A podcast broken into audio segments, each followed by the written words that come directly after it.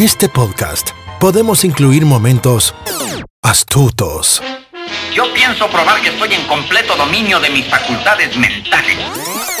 podemos incluir melancolía o incluir secretos de película. I see dead people.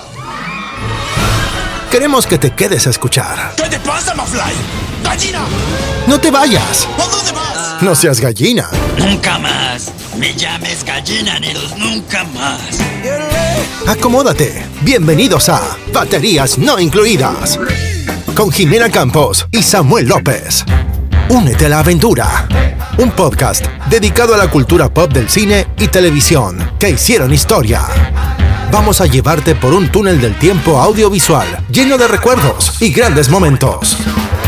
Prepárate un buen asiento, palomitas, algo para tomar, porque así comenzamos. Baterías no incluidas. Arranca. Bienvenidos.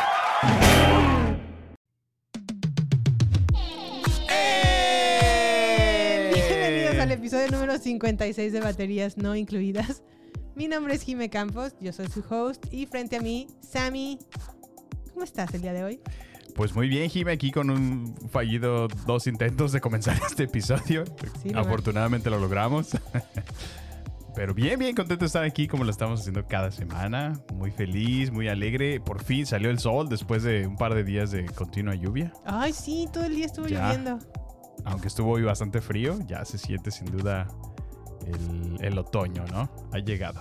El lunes, bueno, estábamos grabando este episodio el miércoles Ajá. y el lunes tuvimos que, bueno, no tuvimos, fuimos a celebrar nuestro aniversario. ¡Eh! Ocho años parece fácil, muchachos, pero, Pero es es difícil. No, no es difícil, la verdad que no lo es. Ah. Hemos tenido sus cosas buenas y sus cosas malas, como cualquier otro Los matrimonio en el mundo. Sí, sí. Pero, este. El lunes en particular fue un día en que estuvo lloviendo todo el día, desde la Todo madrugada hasta el otro día Ujú. paró. Sí, sí, sí. Y estuve a punto de decirle a Samuel, ay no, mejor celebramos el, el viernes o otro día donde no esté llueve. Pues el día más llueve y bonito, llueve". ¿verdad? Sí. Pero no, me forcé y dije, no, tenemos que salir este día, no importa cómo esté, Es especial. es especial, es un día especial. Y este. Y nada, me sentí como que dije, como que en mi mente pensé, si la gente de Londres, que todo el tiempo está lloviendo y puede vivir sin problemas, yo también puedo lograrlo. Y me da risa porque vamos caminando eh, hacia el coche y, llueve y llueve. Y Jime, Jime en, vo- en voz bajita. Eh, todo el tiempo llueve en Londres, todo el tiempo llueve en Londres, todo el tiempo. Y yo, ájale, muy europea, ahora salió.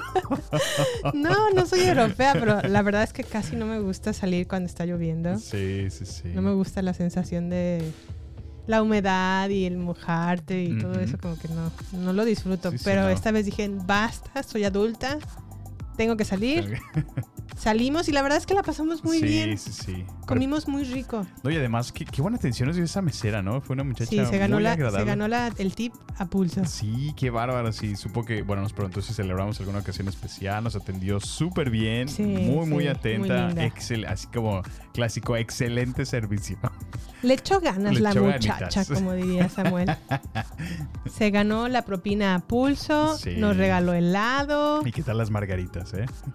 Las yo probé una margarita con mango, de, una margarita de mango con sal. Ajá. La verdad es que estaba deliciosa. Sí, sí, sí. Casi no me supo a tequila, lo cual es bueno. No, Porque a mí el tequila sentía. me hace cortocircuito. y este, pero la verdad es que estuvo muy, muy deliciosa el- la bebida. ¿Qué más comí? Ay, comí un, un platillo de espárragos con un corte de carne. Muy rico, la verdad. Sí, muy sí, bien sí. sazonado. Si es que le ponen sazón o no. Yo, yo siento como que no, que nada más lo hacen como a la leña. Y nada más un poco de especias así encimita, pero... Y listo. Y como cuatro onzas de una cola de langosta. Ay, que también estuvo bien rica, delicioso. y poquito puré de papa con tocinito y quesito. Ya, ya me está dando hambre, Jimé. La verdad es que no estoy acostumbrada a comer tanto como ese día y ese día nos dimos un atracón No, pero cañón. fuerte. Lo bueno es que nos fuimos después de ese momento a Best Buy con el pretexto de caminar para bajar la pancita.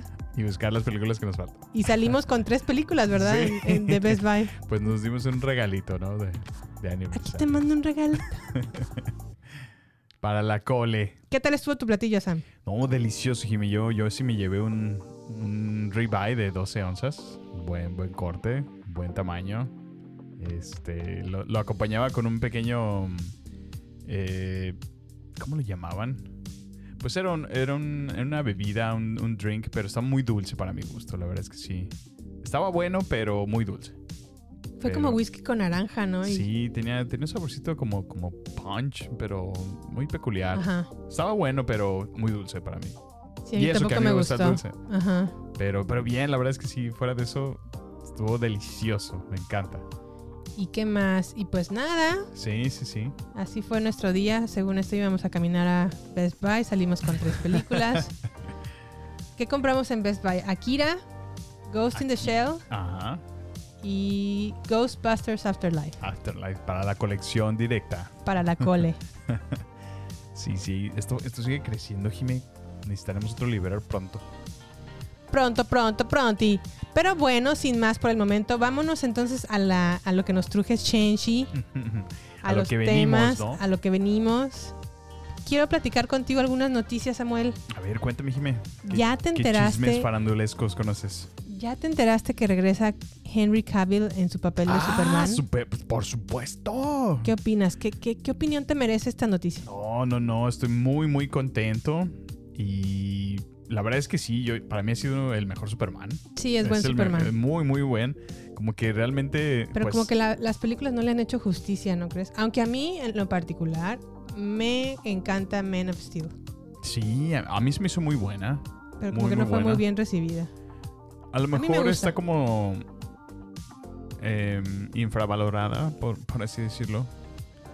No tú, o sea, es que sí, era muy esperada, ¿no? Desde Aunque cabe destacar que tengo que volverla a ver porque hace mucho que tiempo no que la no la veo. No, a mí sí me ha gustado todo lo que ha hecho Henry Cavill hasta este punto. No, en Batman contra Superman o Batman v Superman no está tan buena esa película. Bueno, la película no, pero él actuando sí me gusta. Sí, sí, Sí, sí, sí, estoy de acuerdo que- contigo. Como que ha hecho un. Como que se ha metido muy bien a su personaje. Tiene un buen arco narrativo. Muy bien, entonces estarás contentísimo de su regreso. Ah, por supuesto, sí, sí, sí. Como yo, como todo, todo, todo el internet, ¿no? Ajá. Nunca- no sé si viste esos videos cuando, cuando salió armando su computadora, Henry Cavill. Oh, sí, sí lo vi. que cargaba como el, el disco duro con sus brazos, ¿no? El CPU y... No, bueno, pues es que de por sí él está, tiene su fisonomía, ¿no? Está muy fuerte, está Ajá. Ponchado, está tronadote, ¿no? Pues es Superman, por supuesto que va a estar así. Pero él de la manera más, así como más, más agradable, más noble, él, él, él con mucho cuidado armando su computadora y Sí, ya como- medio internet enamorado de, desde ahí. Siempre han estado enamorados de Henry Cavill. Sí, La sí, verdad es que sí. es muy bien recibido en redes ¿A ti qué sociales. te parece? ¿Te gusta Henry Cavill? Como Superman sí me gusta Ujú. mucho. Mm, creo que estaba en la carrera o no sé si sigue en la carrera para ser el próximo James Bond. Fíjate que sí, ¿eh? A mí sí me gustaría verlo como James Bond, pero híjole, ya sería como mucho protagonismo, ¿no crees? Sí.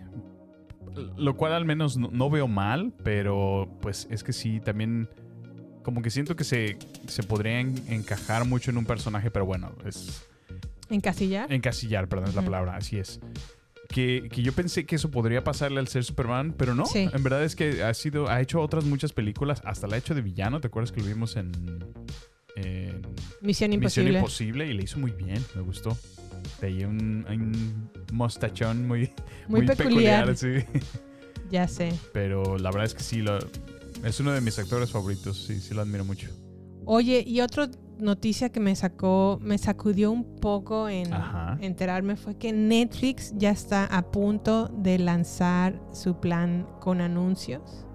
Y... Va a tener un precio de 99 pesos mexicanos por mes, pero está muy devaluado ya este, esta versión de Netflix porque para empezar los programas únicamente van a ser van a poder ser disfrutados en una calidad de 720p, Uy, sí, sí, como lo la, cual es que ya la es calidad más sí, estándar la más la estándar. Solamente va a ser un dispositivo a la vez. No va a haber ningún tipo de descargas. y no va a estar disponible todo el contenido de Netflix. Mm. No, pues es que es, realmente es la versión económica. O sea, si así lo ves, es que el equivalente a 5 dólares, ¿no? Menos. Menos de 5 dólares al mes. Entonces sí. Cuando Sí, su precio oye. actual es, es ¿qué? Como 200 pesos. En Estados Unidos va a estar en 6.99. Ajá. Perdón, ¿me, me No, decías? preguntaba, ¿cuál es el precio actual que tú pagas normalmente en 400 pesos, 400 me- pesos? sí? mexicanos. Wow. Oh, pues sí. Digo, que a lo mejor es una, una manera inteligente, ¿no? De atraer más gente o mantenerlos, porque digo, ya después de las amenazas que tenían de que iban a empezar a cargar o a hacer cargos extras y estabas Por compartiendo compartiendo, ajá, las las contraseñas. contraseñas. Sí, sí, sí. Yo creo que es una manera inteligente de al menos mitigar el perder esos clientes. Pues bueno, mi recomendación es que para todas las personas que tienen una pantalla OLED o Ujú. una 4K o una LED siquiera, ya no la van a disfrutar tan bien en 720p porque Sí, se va a ver muy, muy mal la imagen No, y sobre todo que también van a limitar, ¿no? El contenido que va a tener esta, y va a limitar el contenido, sí. este tipo de tier, ¿no? Llamámoslo. Pues sí. Sí. Y por último, una noticia muy triste que todavía sigue. Esto ya sucedió hace un tiempito, pero pues no deja de ser relevante y mucho menos para nosotros que somos fans de la saga. Lamentablemente falleció Robbie Coltrane a la edad de 72 años, si mi memoria no me falla. Ah, Robbie Coltrane es muy conocido por interpretar a Rubius Hagrid en la saga de Harry Potter, aunque también tuvo otros papeles como en, en el James Bond de Pierce Brosnan. ah, sí, sí, cierto. Yo lo conocí ahí en, Sí. en esos, en esa saga o en esa trilogía. Y ya cuando lo vi como Rubius Hagrid dije, ah, era el maluco de James Bond. Sí, pues yo de hecho solamente lo había conocido ahí. ah, como tú sabes, yo no había visto Harry Potter hasta hace unos años Ajá, y me convertí en fan para siempre. muy bien, Pero me sí, parece sí, un, sí. un acierto de tu parte. Un Pero aliciente. en mi corazón siempre estará nuestro querido Robbie Coltrane. Que Robbie en paz Coltrane, que es descanse. pans, en pance. que, bueno, si está en pants En el pants. cielo, pues qué cómodo, la verdad. En Pero paz. que en paz descanse Robbie Coltrane. Vamos a ponerles un audio de uno de sus ah, diálogos más conocidos en el universo de Harry Potter. Excuse me. Who are you? Rubius Hagrid, keeper of keys and grounds at Hogwarts. Of course, you'll know all about Hogwarts. Sorry, no. No? Blimey, Harry, didn't you ever wonder where your mum and dad learned it all? Learnt what? You're a wizard, Harry. I'm a what? A wizard. And a thumping good. Ay, con ese sonidito, what? Jime, me emociona porque ya se está acercando noviembre. Por favor, querida audiencia, estamos un poco cortos de ideas de qué podemos ofrecerles en este especial de Harry Potter. Ya vamos a cumplir el, segu- el segundo año de especial de Harry Potter que hacemos en cada noviembre. Y no sabemos exactamente qué podemos ofrecerles para tocar, obviamente, nuestro especial de Harry Potter para noviembre. Digo, Recomiéndenos tenemos algo, algunas ideas. denos ideas. Estamos un poco faltos de. Digo, ya tenemos algunas. Eso sí, Ajá. no estamos en seco. Sí. Pero nos gustaría considerar qué es, al- al- qué es lo que a ustedes les gustaría Exacto, escuchar. algo que les gustaría escuchar. Así es. Entonces, Obviamente bajo la temática de Harry. invocando a todos los a todos los muggles que nos escuchan, por favor, denos sus comentarios en redes sociales. Arroba baterías podcast en Twitter, Instagram y Facebook. ¿Y qué más, a mí? Pues ya los temas de hoy, ¿no? ¿O qué? Pues vámonos, arráncate, Jimé. Ok, el día de hoy vamos a estar revisando la película de The Rock o Dwayne Johnson, que es, se llama Black Adam. La fuimos a ver por ahí al cine, vamos a estar platicando de ella. Nos encontramos con una nueva serie de televisión en Amazon Prime bajo la, bueno, el protagonismo de Chloe Grace Moretz, Chloe Grace Moretz, así que es. se llama The Peripheral. En México se va a llamar La Periferia Conexión al Futuro. ¡Pum! Eh. ¿En serio? Sí, ¿Es en serio? es en serio. La, ¿La, la periferia de conexión al futuro? periferia, dos puntos, conexión al futuro. Órale. Vamos a estar hablando del reboot de la película Hellraiser que se presentó en Hulu. Ah, estuvo muy buena esa. Estuvo muy buena. Sí, sí, sí. Y yo sé que les prometí que el episodio pasado que íbamos a hablar de Seven y de El silencio de los inocentes, pero consideramos cuando vimos Seven que daba para mucho más y mejor nos quedamos únicamente con Seven Y la analizamos un poquito para más a fondo. analizarla un poco más a fondo. ¿Cómo ves a mí? No, pues están muy buenos los temas, Jimé. ¿Qué te parece si nos comenzamos con The Black Adam? Pues Black Adam se centra en casi 5000, bueno, la sinopsis va más o menos así, casi 5000 años después de haber sido dotado de los poderes omnipotentes de los antiguos dioses y luego de ser encarcelado, Black Adam, interpretado por Dwayne Johnson, es liberado de su tumba terrenal, lista para desatar, o listo más bien para desatar, lista, ay, listo para desatar su forma única de justicia en el mundo moderno y enfrentar las amenazas contra su país. Sammy, mándanos el audio trailer, por favor.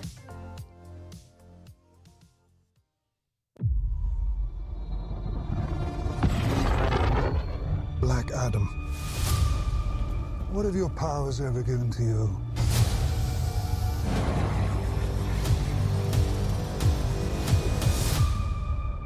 Nothing but heartache. I was a slave until I died. Then I was reborn a god. My son sacrificed his life to save me.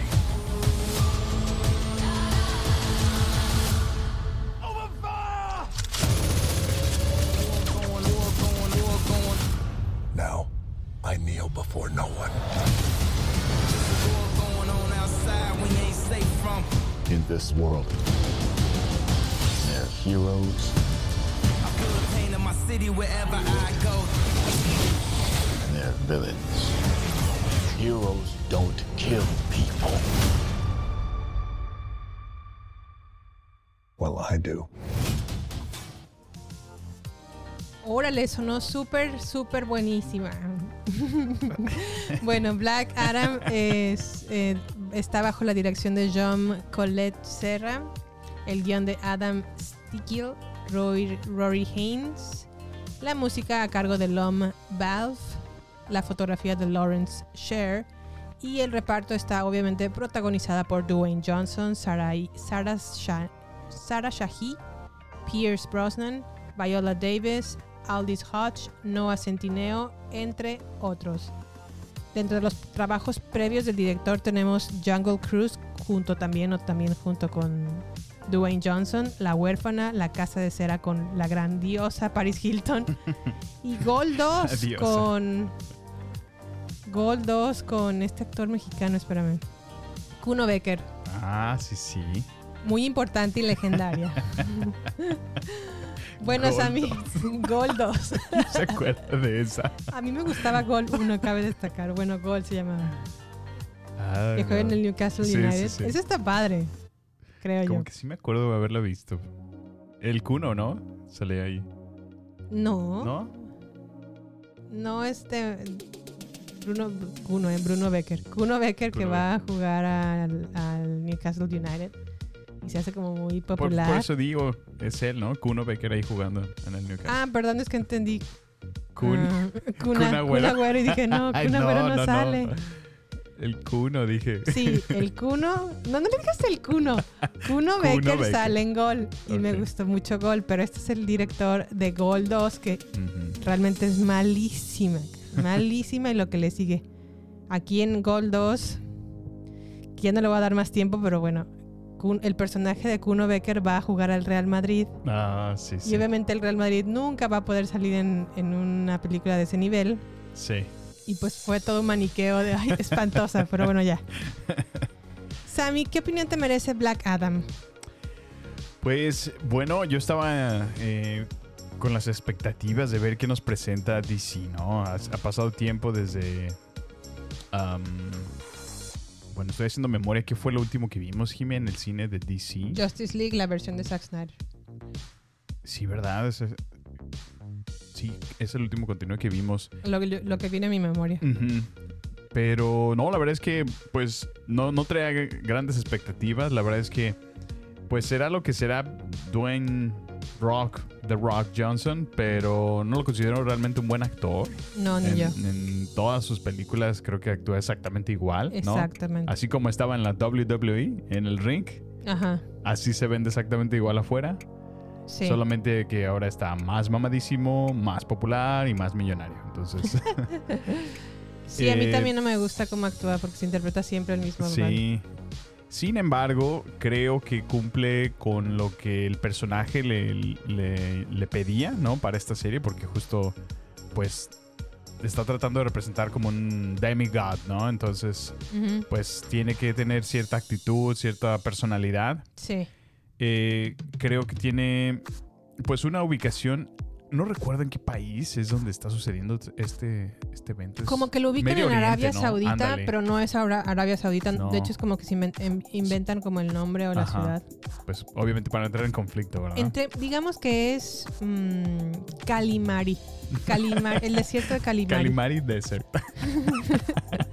Que quien Buena sepa de referencia. la de Mario Kart sabe de lo que estoy hablando. Muy buena referencia, por cierto. Pero bueno, fuera de eso, creo que eh, me gusta la película. Debo de aceptarlo. Sí me gusta. Mm, tiene un, un- un buen uso del vestuario. Todos los demás superhéroes I- introducen a una, ¿cómo le llaman? La liga de... The Secret Society. No. No, no, no. Tiene otro nombre. ¿Liga qué? No es la Liga de la Justicia, por supuesto. Pero... Ay, ¿cómo se llama? Déjame te lo investigo. Entonces, pues se introduce un nuevo grupo, una nueva liga, nuevos superhéroes que no hemos visto antes. Y el cual, eh, pues te digo, tiene una- unos buenos vestuarios. Me gusta muchísimo cómo se presentan. Es, es muy, muy padre. Eh, creo que también tiene buenas cinematografías, aunque siento que abusan muchísimo de los efectos. Eh, muy a la DC, ¿no? Como esos slow motions que hacen todo el tiempo. Eh, Justice Society. Ándale, The Justice Society. La Sociedad de la Justicia. Ujú. Ok, ¿y qué más? Y pues me gusta mucho volver a ver a Pierce Brosnan. Ahora como, como la acción de un superhéroe, aunque siento que me da muchos hints que, como en Marvel, como si fuera una versión de Tony Stark, Doctor Strange. Sí, a mí me recordó a Doctor Strange. Ajá. Eh, Aún así bueno. es Pierce, entonces Sí, todo lo supuesto. que hace es muy bueno. No, y está bien galano, está guapo, está un adulto maduro, clásico millonario, ¿no? Entonces me gustó muchísimo. Eh, creo que pues en la historia en general no, no sé si fue el- la mejor manera en que la contaran. Aunque sí, sí tuvo algunos unos twists que me, que me atraparon al final y que, ah, mira, no me esperaba ese, ese fin, ese cierre. Sí. Y, pero bueno, me da una buena impresión la película, aunque no la califico muy alto. Yo le daría un 7 máximo. Siete, a mí se me hace muy, Sí. muy alto para lo bueno, Para cada lo quien, viste. ¿verdad? A mí no me gusta calificar películas, pero ¿Qué te pareció a ti? pues, pues mira, es que yo ya voy como un poco sesgada porque a mí no me gusta Dwayne Johnson, nunca me han gustado sus películas, nunca me ha gustado cómo actúa porque tienes razón, yo también coincido contigo, me parece que es una persona que siempre actúa de la misma manera y siempre se actúa a sí mismo y realmente no no ha aprendido a desarrollar habilidades realmente actorales porque siempre lo ves a él, no importa Sí. lo que haga. Entonces, eso es por un lado. Por el otro, creo que como película de superhéroes no es una película que aporte nada nuevo. Mm. Sin embargo, debo de reconocer que está tan cargada de acción que resulta entretenida. Sí, sí, sí. Sobre todo el primer acto en donde s- revive o sale de su tumba. Pues realmente es impactante todo lo que hace, que no les vamos a spoilear, no se preocupen. No, y se Pero lo que acción. hace, lo que hace exactamente al salir de su tumba, pues sí es muy entretenido. Eh, obviamente tiene también como errores en su hilo narrativo porque por ejemplo hay una parte en donde una arqueóloga llega a la tumba de Black Adam y llega con una facilidad con la, con la misma facilidad con la que yo voy al parque o sea sí, sí. Literal se pasa, ¿no? A la Sí. tumba, va caminando. camina no es Eh. nada difícil no tiene ni siquiera que excavar sí, ella sí. solamente llega Solo llega caminando. dije bueno si en, en 5000 años nadie más lo pudo hacer pero ella sí dije "Uf, eso se me hizo súper chafa Sí. ¿Qué otra cosa? Mm, me parece que deben de dejar usar, de usar los rayos eléctricos. Para todos los slow motions, ¿verdad? Sí. y, sí, el, sí. y el constante homenaje a Zack Snyder me pareció que fue una película que le copió su estilo. Mm, Porque me recordó mucho a Justice League y la manera en la que a lo mejor The Flash se mueve, Sí, sí, sí. los slow motions, el movimiento de la cámara. Se me hizo así una copia barata de ese director o de ese estilo. Por otro lado, en cuanto a los personajes, la mamá, que es la arqueóloga que, disfr- que disfruta, ¿eh? que descubre la tumba de Black Adam, se me hace, y su hijo se me hacen insufribles. Sobre todo el hijo, o sea, Sí. el hijo es como de. Está feliz y contentísimo de tener a Black Adam en su vida porque es como su superhéroe y piensa que va a redimir a su ciudad. Sí. Que cabe destacar que la deja tan destruida que dije, bueno, no sé si me convino realmente a, eh, Que los ayudaron, ¿no? que Sí. los ayudara o no, pero bueno. Sí, la sí, actitud y la actuación del hijo para mí es insufrible, me cayó muy mal, me desesperó mucho. Creo que el villano, aunque estéticamente el villano está muy bien hecho y está impactante, antes de que se convierta en ese villano se me hace un poco débil su performance o su actuación. Y en cuanto a la Secret Society, eh, perdón, a la... ¿Qué dije? A la Justice Society. perdón. Justice Society. Secret Society. A la Justice Society, pues bueno, Pierce obviamente destaca inmediatamente. Pero por ejemplo, en el caso de Noah Centineo o la chica que hace el viento. Sí. pues no, no se me hacen relevantes los en, en lo absoluto. No creo que aporten mucho a la historia. Este, y pues sí, o sea, obviamente no me sorprende nada porque es una película de superhéroes y para mí es como un, una pizza con diferentes ingredientes, pero que te sabe exactamente igual. Igual. Nunca te va a ofrecer a lo mejor algo muy trascendental. Y yo creo que comparándola con Marvel, nuevamente vuelve a quedarse un poquito atrás comparado con Marvel. Sin embargo, Marvel también ya está como decayendo, entonces oh, sí, Marvel sí. a lo mejor sería momento de preguntarnos si este género ya está Demasiado explotado, ¿no? en su primera caída. Pues no sé. Creo que traes un buen punto, Jime. ¿Crees que le está pasando al, al cine de superhéroes lo que le pasó a- al cine de horror por allá en los años 80?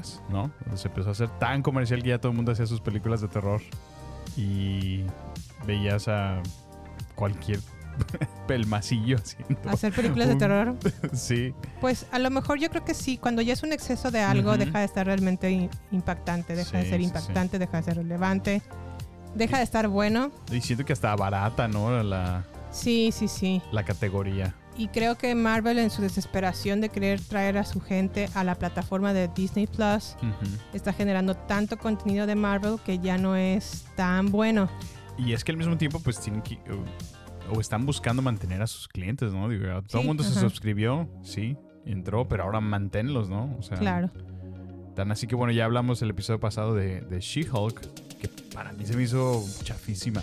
O sea, muy, muy chafa. Sí, no, no estuvo muy buena. No. Y de hecho nada de lo que ha hecho ha estado realmente bueno porque en mi opinión lo único relevante en cuanto a series de Marvel en Disney Plus ha sido, ha sido, ¿eh? Ha sido Ha sido em, WandaVision. WandaVision es, Sí. es lo mejor que ha hecho en mi opinión. Pero y fue la pues era- primera Ajá. y la piloto. única. La de ay, Hawkeye. Hawkeye. Hijo. Aunque estuvo mejorcita y de más presupuesto que Está muy mala.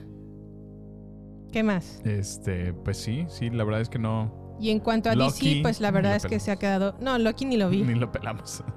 Y bueno, en cuanto a DC, pues sí, la verdad es que no... no se está quedando muy atrás. ¿Desde cuándo? ¿Desde cuándo?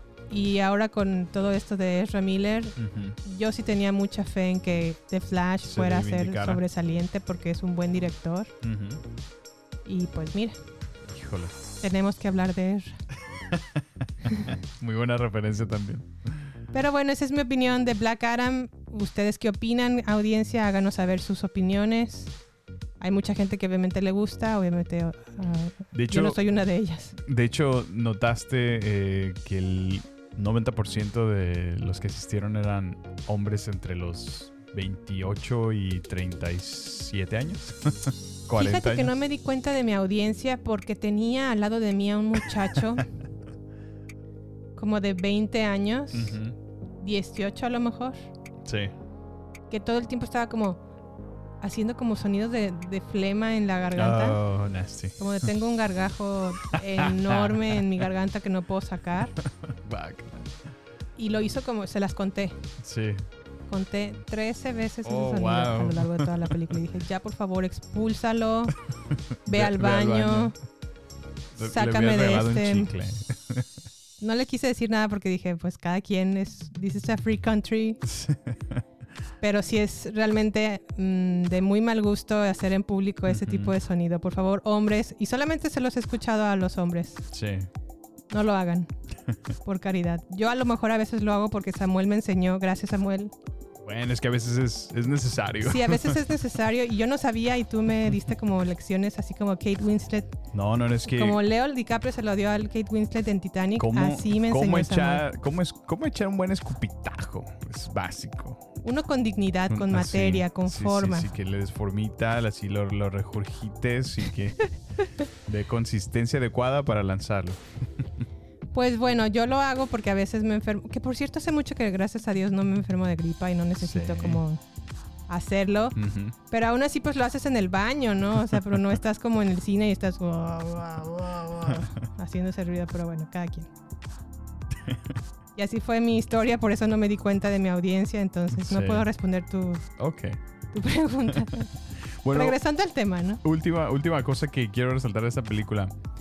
Mm, ¿Te das cuenta cómo les encanta americanizar las cosas? O sea, se supone que Black Adam es un un dios, ¿no? Que acaba de salir. Bueno, no. Ajá.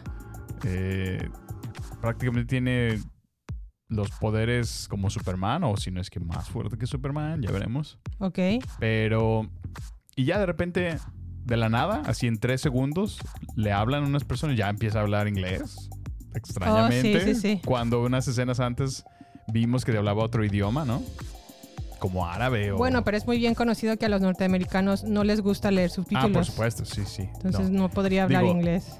Esa es una. Pero luego, luego de que empiece a- a- al niño a, a tratar de como meterlo a la cultura de, americana, ¿no? De, oh, sí, tienes que crear un sobrenombre y tienes que, o sea, como que siento que... Sí, hay una parte donde le empieza a decir, vamos a vender lunchboxes y vamos Ajá. a muñecos y Sí, todo. Dije, o sea, ay, es ay, lo que te digo, o sea, empezar a americanizar todo.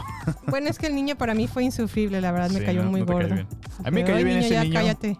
A mí me cayó bien ese niño porque andaba en su patineta todo, todo el tiempo. A mí a lo mejor no me caen bien los niños en general, entonces por eso ya descartado, descalificado. Feminazi. The Nazis. Pero bueno, pues en general es una película eh, clase A que se siente B. No, tiene buenos efectos y Sí, está sí. buena de acción, es Pues es lo que dices, ¿no? pero- Es, es como la, la- lo que esperas de una pizza, ¿no? De, de, de cualquier marca, no quiero mencionar alguna en particular. Pero nada más te van cambiando los ingredientes, ¿no? Ajá, ya sí. es la misma base, es la misma Exacto. salsa, es el mismo queso, ya nada más te le cambian los ingredientes. Exacto. Pero te la vas a sentir muy similar. Así es, para mí es pan con lo mismo, pero bueno, debo de reconocer que sí es entretenida, aunque también cabe destacar que me quedé dormida un rato, Mm. entonces no estuvo también para mí muy acá. Sí. Pero bueno, Pues bueno, cumplimos. Así Hemos fue. visto Black Adam. así fue Black Adam. ¿Algo más a mí? No, pues nada, ¿qué te parece si nos vamos ahora a platicar de Peripheral? Por la periferia. La periferia. Conexión al futuro. Por, Por Canal Canal 5. cinco. Va.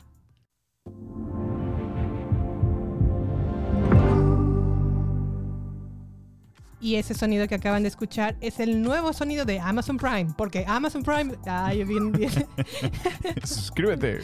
bien, bien patrocinador de baterías incluido.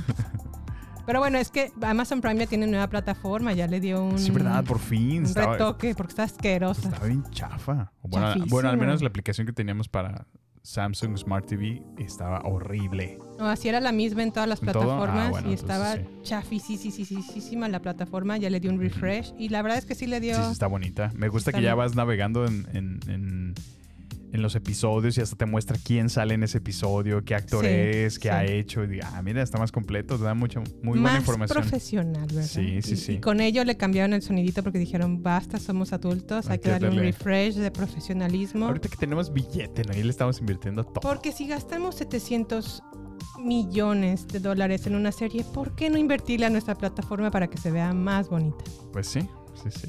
Bueno, ¿y de qué va la periferia, Sam? Eh, pues bueno, tenemos en el año 2032 Flynn Fisher, interpretado por Chloe Grace Moretz, O como le diría Sam, la Chloe Grace Moretz. y su hermano veterano de la Marina, Burton, interpretado por Jack Raynor, Ok. su madre enferma también, viven en un pequeño pueblo de las montañas Blue Ridge. Los hermanos ganan un dinero extra jugando a las simulaciones o Sims, compartiendo el avatar de Burton. Ellos están compitiendo por los usuarios que pagan mucho por llegar a superar los exigentes niveles de este juego. Cuando a Burton se le ofrece la oportunidad de poder probar una versión nueva beta de esta simulación, es Flynn quien acaba jugando haciéndose pasar por su hermano. Pero bueno, sin embargo, eh, ella se da cuenta eventualmente que este juego es más real de lo que jamás podría haber imaginado. El Londres en el que está explorando existe realmente en el futuro y es el año 2099, donde un hombre Wilf, interpretado por Gary Carr, parece ser la clave de develar cuál es el misterio que está ocurriendo. Pero lo que Flynn descubre es que es un instituto de investigación la que la pone a ella y a su familia en un grave peligro. Ahora. Estuvo bueno, ¿no? Estuvo bueno. Nos aventamos los primeros dos episodios que están disponibles, Jime, en esta plataforma. Ok. Y bueno, eh, en la ficha técnica, esta serie fue estrenada aquí en Estados Unidos este año, bajo la dirección de Scott B. Smith, Elric Riley, perdón, Elric Riley, Vincenzo Natali. Vincenzo. Vincenzo Natali. En el guion tenemos al mismo Scott B. Smith, Jamie Chan, Greg Platchman. Una historia creada por Bronwyn Garrity y la música por Mark Corbin. En la fotografía tenemos a Stuart Hobel, Roberto Schaefer. Y en el reparto tenemos a Chloe Grace Moretz, Gary Carr, Jack Raynor, Ellie Gorey, entre otros más. Jime, ¿qué te han parecido estos dos primeros episodios? ¿Qué te parece si escuchamos el audio trailer y la platicamos? Perfecto. Va.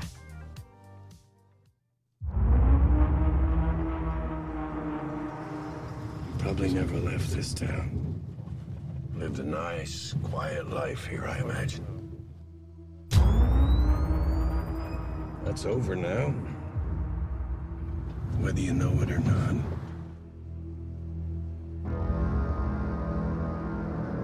Where are we? You aren't playing a sim, Miss Fisher. This is London. But London's 70 years from what you think of as the present. Something has been stolen from me. We've taken the necessary steps to eliminate the operator. What you got going on out there? Flynn took a trip to future London. Now people from there are hiring folks to kill us.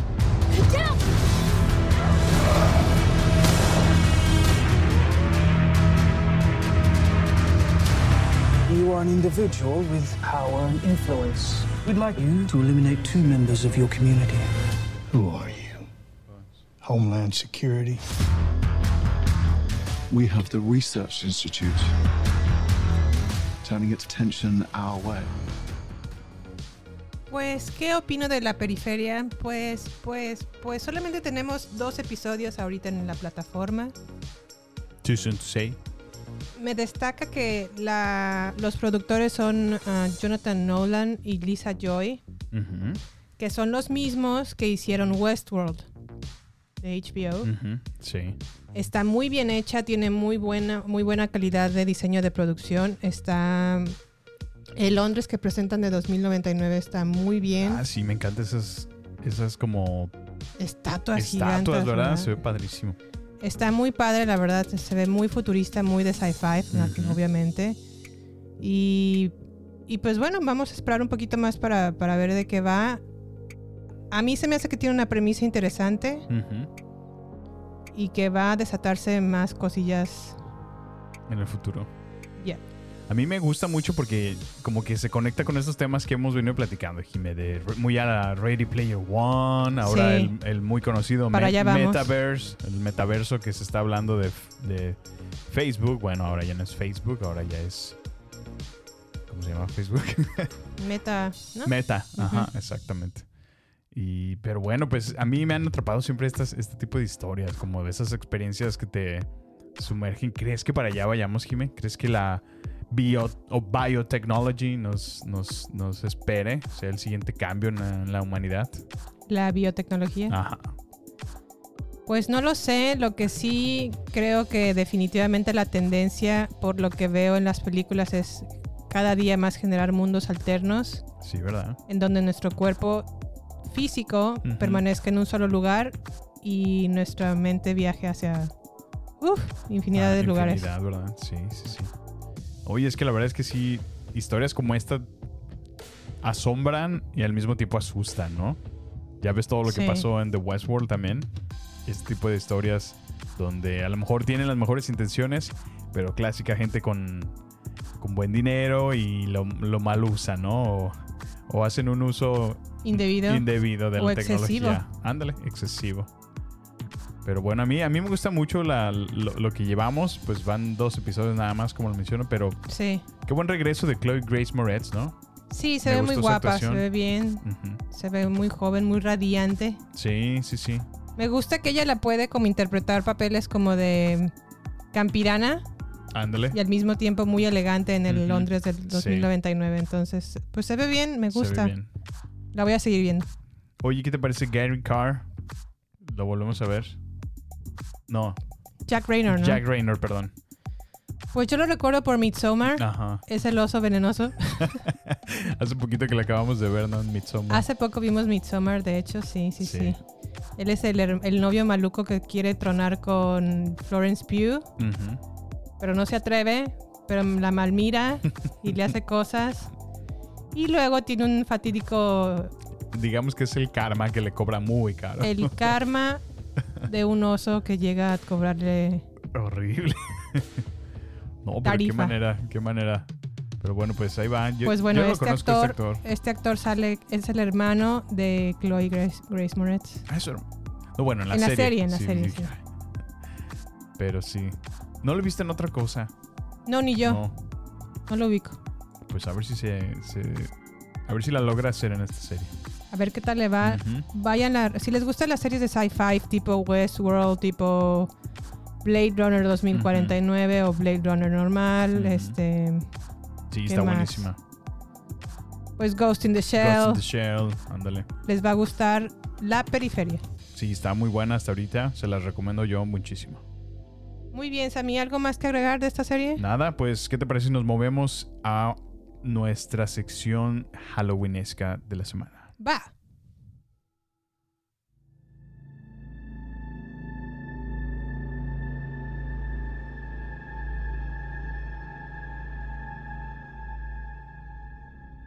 Pues bueno, con este tema de Halloween en, el en la música de fondo, comenzamos con la película de Hellraiser, que es el reboot de la misma saga que vimos en los 80s, me parece, si mi memoria no me falla. Sí, de hecho. Hellraiser fue estrenada recientemente en Hulu.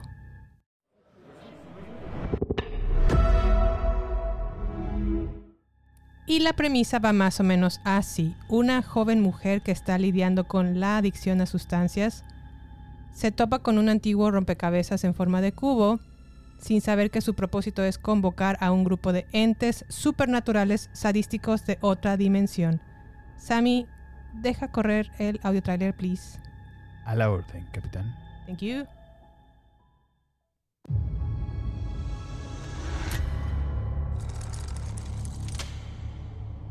Beautiful, isn't it? It's really nice. You can hold it. What is it? It's a puzzle. And it's almost finished. Keep going. So if I solve it, do I get a prize? I do.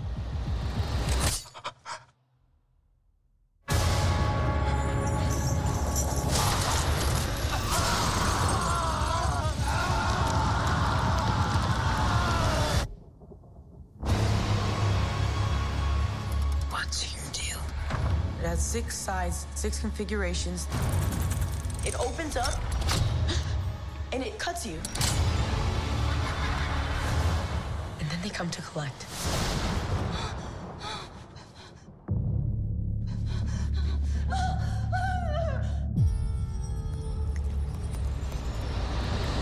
It's time. Greater delights await. Bueno, pues Hellraiser está bajo la dirección de David Bruckner, bajo el guion también de Ben Collins y David S. Goyer, la música de Ben Lovett, la fotografía de Ellie Bourne y el reparto está encabezado por Jamie Clayton, Goran Vince, Vince, no sé cómo pronunciar ese nombre, Selina Lowe, Drew Starkey, entre otros. Sammy, nos sorprendimos mucho con Hellraiser. ¿Qué opinas? Pues a mí me gustó también mucho, Jime. La verdad es que no, no traía como mm, altas expectativas para esta película. Eh, como que no sé si esta temporada de remakes es más efectiva que, que bien recibida. Pero Halloween Ends. Sí, no, no. Pero la verdad es que sí. Bueno, yo hace muchos, muchos años recuerdo haber visto la primera película. Digo, no, no cayó en mis tiempos, por supuesto, pero la, la habré visto unos 10, 12 años después de que salió. Y no me causó tanto miedísimo. Pero esta, este remake está muy, muy bueno, Jime. La verdad me gustó mucho. Este, aunque no estoy muy seguro de, de la actriz principal, ¿eh? Como que toda mugrosa, medio zarrapastrosa. Nunca se, nunca se pudo pasar un peine por la película. Bueno, es que tienen adicción a la sustancia. Pues sí, Dale pero. chance. Digo, o sea, también. Zendaya se ve también muy guapa, Zendaya- ¿no? También Zendaya y tiene su carisma. No es cierto, Zendaya también sería terrible. Pues sí, pero bueno, no sé, no sé. De hecho, creo que se inspiraron en Zendaya para el papel de Stan. No me atrevo a decir tal cosa, pero sí se ve un poco desalineada. por, por ponerlo de esa manera, ¿no? Desalineada. Pues sí, muy, muy desalineada, pero, pero bueno, la verdad que gusté mucho de, de- Ay, me encantó los vestuarios, el, el, el diseño que tienen todos estos... ¿qué- ¿Cómo llamarlos? Seres, entes, no sé, es, es- es muy, muy, muy visualmente Impactante. impactante, sí, sí, O sea, más por la, la cuestión como de este eh, masoquismo o Sadis- sadismo, ¿no? Ajá, sadismo que, que tiene, ¿no? De, de atacar y reclamar sus presas. Sí. Este, pero sí, sí, sí te da un toque como, como negro, muy oscuro y está en una línea muy delgada, o sea, de que, de que se convierta en algo que, que sea algo que no puedas aguantar y soportar, Sí. pero al mismo tiempo te mantiene muy picado, o sea, entonces es como que hace un, un muy balance. Eh, creo que tiene buenos efectos eh, visuales, la música está buena, me gustó mucho. Sí. Este, y, y casualmente está la actuación de Jamie Clayton, que la conocemos porque nos gusta mucho en Sensei, ¿te acuerdas? Naomi. Era Naomi, ¿verdad? Era Naomi en Sensei. Que para nada yo no supe descifrar quién era. Pues yo nada más por su voz identifiqué. La de los pu- puntos principales, lo- los, clavos en la Pinhead. cara. Ajá. ¿Pinhead Eh, es, es Naomi? ella, sí. Pues la voz, ¿nunca, Órale. ¿nunca reconociste la voz? No, Sí, ella era Naomi. tú eres muy bueno para reconocer voces, sí, qué sí. bárbaro. No, Pero yo ni en cuenta, ¿eh? No. Mira, la verdad es que yo no soy muy fan de Hellraiser, siempre me ha dado como un poco de ansiedad, Ujú. El Pinhead sobre todo. Sí, sí, sí, causa ansias verlo. Pero la verdad es que sí está muy bien hecha, me gustó, se me hizo interesante, se me atrapó la, la trama. También concuerdo contigo que la actuación de la protagonista no es muy buena, sin embargo, sostiene la película. Eh, ¿Qué más? Los seres o los entes super- sobrenaturales Sobrenaturales, sí. están muy bien hechos. Pero si no les gusta mucho el gore o ver entrañas o ver este tipo de Pues cosas, sangre, no les va a gustar. Sí, no, no, no. No recomendado para gente de estómagos delicados. Así es. Este, ¿qué más? Me gustó, se me hizo muy interesante, este y pues sí, me atrapó hasta el final, ¿eh? Me dan ganas de ver obviamente una secuela. Yo pienso que sí, ¿eh? Porque Y ojalá la hagan. En las originales sí hay creo que hasta como tres o cuatro partes. Entonces, sí se, sí se expandió un buen tiempo. Entonces no dudo, así por como terminó, Sí. no dudo que sí haya una segunda parte. Pues qué bueno, porque sí, la verdad sí está muy bien, muy bien hecha. Y me gusta que salió el eh, uno de los protagonistas de 13 Reasons Why. ¿Quién era? Que bueno, no es que me sepa mucho chisme, pero tengo Twitter. Y era el novio de Sam Smith un tiempo. Este cantante. Ajá. Y ahora sale en Hellraiser, es, es el hermano de la protagonista. Ah, ok. Ah, mira, no se ve eso. Sí, es él. Sí, sí. Muy Órale. guapito, la verdad, ese Sí. muchacho. Oye, pues ese Julio se está poniendo las pilas, ¿no? Desde, desde que salió Predator. Me- tiene muy buen contenido. Exacto, Sí, sí. sí, sí. Yo creo que está mucho mejor que Amazon Prime, me atrevo a decir. A lo mejor Amazon Prime Mm. tendrá el billete. Pero sí, bueno, sí, sí. Hulu es el hermanito cool de Disney Plus. Creo que sí es el hermano. Sí, pues sí. Digo, es el mismo dueño, me queda claro, pero. Sí, porque en, en otros países, por ejemplo en España y creo que también en Latinoamérica, el contenido de Hulu se lo dividen entre Amazon Prime y Disney Plus. Órale. Y en España hay una versión de Disney Plus que es como para adultos. Ujú. Y Ah, no ahí eso. está todo el contenido de Hulu Mira, y FX. órale.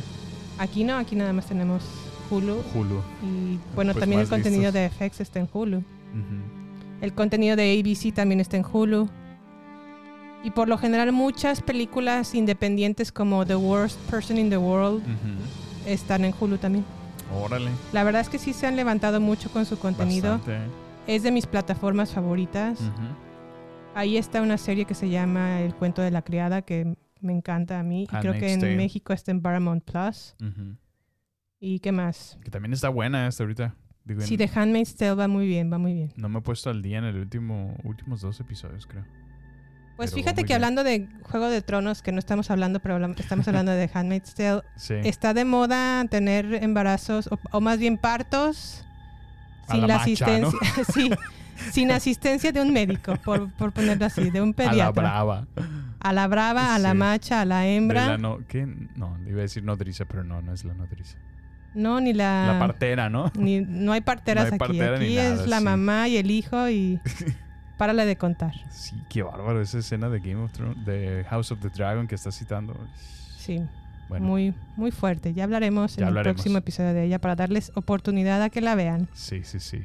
Este, ¿qué más, Ami? No, pues nada, este ha sido, yo creo que este, este honestamente ha sido el, el mes de, de los últimos 10 años donde he visto más películas de terror en mi vida, Jimé. Yo también, vida. ¿eh? Y no culpo al podcast, pero sí al mismo tiempo lo- se lo atribuyo. Sí, pues hay que darles contenido a nuestra querida audiencia, pero, sí. Pero fíjate, mira, ahorita ya, ya que lo traigo el tema, ¿te das cuenta cómo si ha mejorado para bien el cine, el cine de horror en general? Yo- para mí, no sé, nunca estuvo en una posición como muy respetable, ¿no? ¿Por qué? No sé, porque no, o sea, no siento que haya muchas buenas películas de horror o de terror. Creo que a lo mejor cayó en ese, en esa am, tendencia de hacer mucho cine, como lo está haciendo ahorita Marvel con muchos superhéroes, Sí. que, que, que lo abarató la industria, que, que se cayó, que luego ya más bien hicieron una mezcla de que ya era como más humor, que, o sea, que caían en lo absurdo, en lo burdo de, ay, ¿cómo esto? Si me entiendes? Que más bien se burla. Cosas como, no sé, como... Déjame Pues creo que en los 70 realmente había muchos, mucha película de terror muy, muy buena. El bebé de Rosemary es muy buena.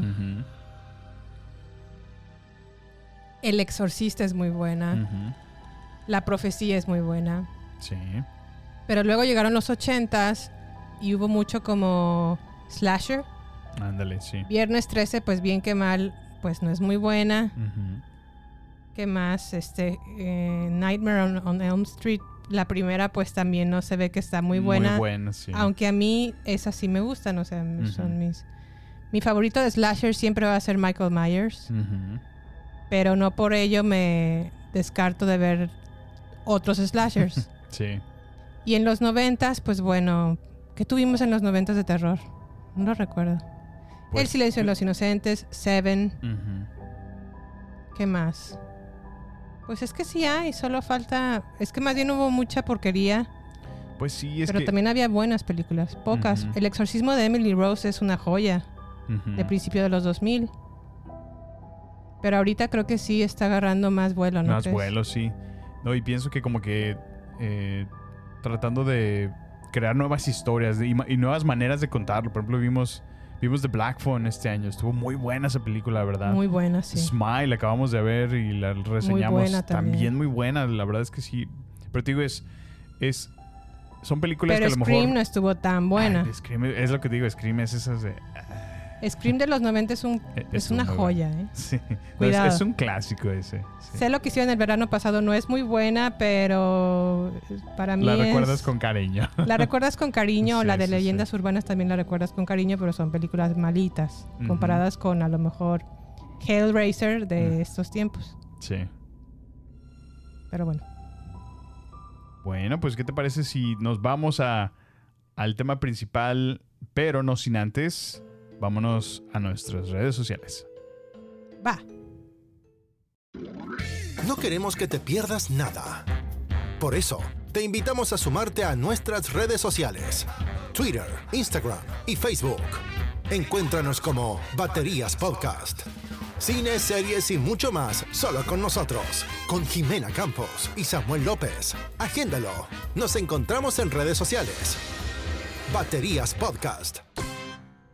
Bueno, ya estamos de vuelta. Suscríbanse por favor a nuestras redes sociales, arroba baterías podcast, donde nos da- dará mucho gusto. Y últimamente Jime acaba de hacer un, un post muy reciente donde estamos buscando su ayuda. Estamos preparándonos para nuestro epi- episodio especial de Halloween. Yeah, Así que por favor háganos llegar sus comentarios. Queremos saber cuál es su película de horror favorita. yeah. Van a tener una mención especial. Por favor escriban su nombre, de dónde nos contactan y con mucho gusto vamos a mencionarlos en nuestro siguiente especial de Halloween. Yeah. Bueno, pues comencemos. Hablemos. eh, vimos la película de Seven en Peacock. Y bueno, ¿de qué va Seven? Seven de David Fincher. El veterano teniente Somerset, interpretado por Morgan Freeman del Departamento de Homicidios, está a punto de jubilarse y ser reemplazado por el ambicioso e el impulsivo detective David Mills, interpretado por Brad Pitt. Ambos tendrán que colaborar en la resolución de una serie de asesinatos cometidos por un psicópata que toma como base la relación de los siete pecados capitales, la gula, la pereza, soberbia, avaricia, envidia, lujuria e ira. Ya valí, todos los tengo. bueno, los he tenido. Es lo- los cuerpos de las víctimas que siguen encontrando, sobre los que el asesino se ensaña de manera impúdica, se convertirán para los policías en un enigma que les obligará a viajar al horror y a la barbarie más absoluta. Híjole, manito. Entonces, ¿qué les parece si les pongo el siguiente audio trailer para que se den un quemón? Por favor. Do you like what you do for a living? These things you see? You have to wear blinders sometimes. Most times. Detective William Somerset is looking for a way out. You're retiring. Six more days and you're all the way gone. So how long have you lived here? Too long. Detective David Mills is looking for a way in. We'll be spending every waking hour together from now until the time I leave. I'll show you who your friends and enemies are. Look, I've worked homicide five years. Not here. Now, Ladies and gentlemen, we have ourselves a homicide. they're caught in a game No fingerprints and no witnesses of any kind. Nope. About the only thing we know about that guy right now is he's totally insane. where the price of sin is death. There are seven deadly sins. Gluttony, You're going to come take a look at this. greed, No one touches anything. sloth, wrath, pride, lust, and envy. Seven. You can expect five more of these. Body was found on Tuesday morning. I hate this city. We're gonna get who did this. This will be the very definition of swift justice. There are two more bodies, two more victims. This guy's methodical, exacting, and worst of all, patient. La detective Jime Somerset, Jimé Rodríguez. a punto de jubilarse, es reemplazada por el ambicioso e impulsivo detective Sammy Mills. Podemos identificar una película de los noventas por este tipo Sí, de audio trailer. Te, te das cuenta como... ¿Cómo era otro estilo, te fijas? Era otro estilo, otros Otros tiempos. años, otros tiempos, así es. Esta es la nostalgia. Bueno, y en la ficha técnica de Seven, esta película fue estrenada en los Estados Unidos en el año de 1995, Uh, bajo la dirección de David Fincher, en el guion Andrew Kevin Walker, la música por Howard Shore y en la fotografía tenemos a Darius Conji. En el reparto tenemos al famosísimo y favorito Brad Pitt, Morgan Freeman, Gwyneth Paltrow, Kevin Spacey y entre otros muchos más. ¿Qué te pasa? Kevin Spacey está canceladísimo. Cuidado, ¿eh? Bueno, ¿qué te pasa? Acaba de ganar el primer caso. La verdad es que yo estoy muy agüitado desde que House of Cards se vino al suelo cuando salió Kevin Spacey. Pero bueno, Pero ese es tema para esa es otra harina de otro costal. Trabajos previos del director Sammy. Trabajos previos de este director. Tenemos la película de Alien 3, antes de que comenzara en Seven, El Club de la Pelea o The Uh. Fight Club, Panic Room, Peliculón, peliculón, El Zodiaco, peliculón, esa también es muy buena, el, el curioso caso de Benjamin Button, peliculón. que Jimmy no la había visto y apenas la vi este año, por Sí, primera vez, Sí, y la película de. Red Social, peliculón. también peliculón. David Fincher es un super director, ¿Qué, ¿eh? qué peliculones, eh? O sea, qué, qué currículum, ¿no? Con esto. Sí, caray. O sea, imagínate que tu segunda película sea Seven. No manches. Sí, no, no, no. La verdad es que muy, muy buena película. Que ¿Cómo ocurre todo esto en Chicago? La grabaron en Los Ángeles. Ajá.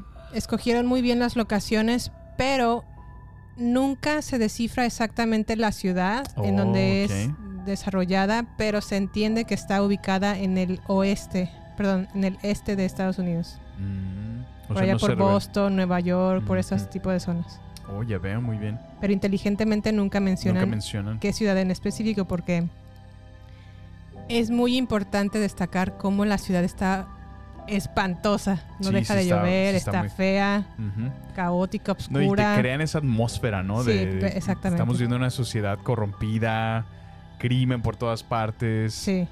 Te crean una ambientación perfecta, ¿no? Para, para como, como, como se dice popularmente, pues setting up the stage, ¿no? Y para crear esa ambientación perfecta hablemos de los créditos iniciales a mí. Que se ven como, como si los hubiera escrito un psicópata.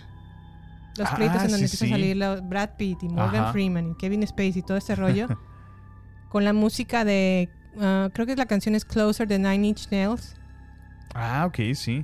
Desde el principio te pone un tema o una atmósfera como de psicópata Es más, hasta te la voy a buscar. thriller, intriga, miedo, asesinos de- en serie. No sé, desde el principio te atrapa, desde los créditos iniciales.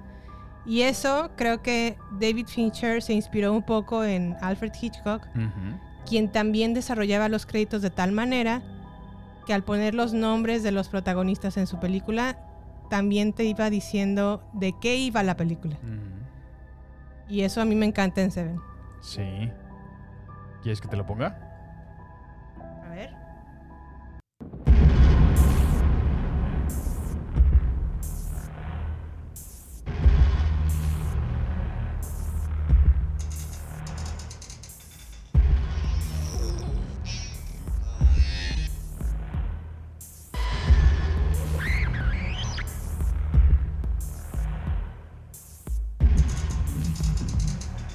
Desde ahí. Ya desde con ese comienzo, sí. Desde ahí la película te atrapa. Sabes que lo que vas a ver no va a estar padre. No es como juego de gemelas, ¿verdad?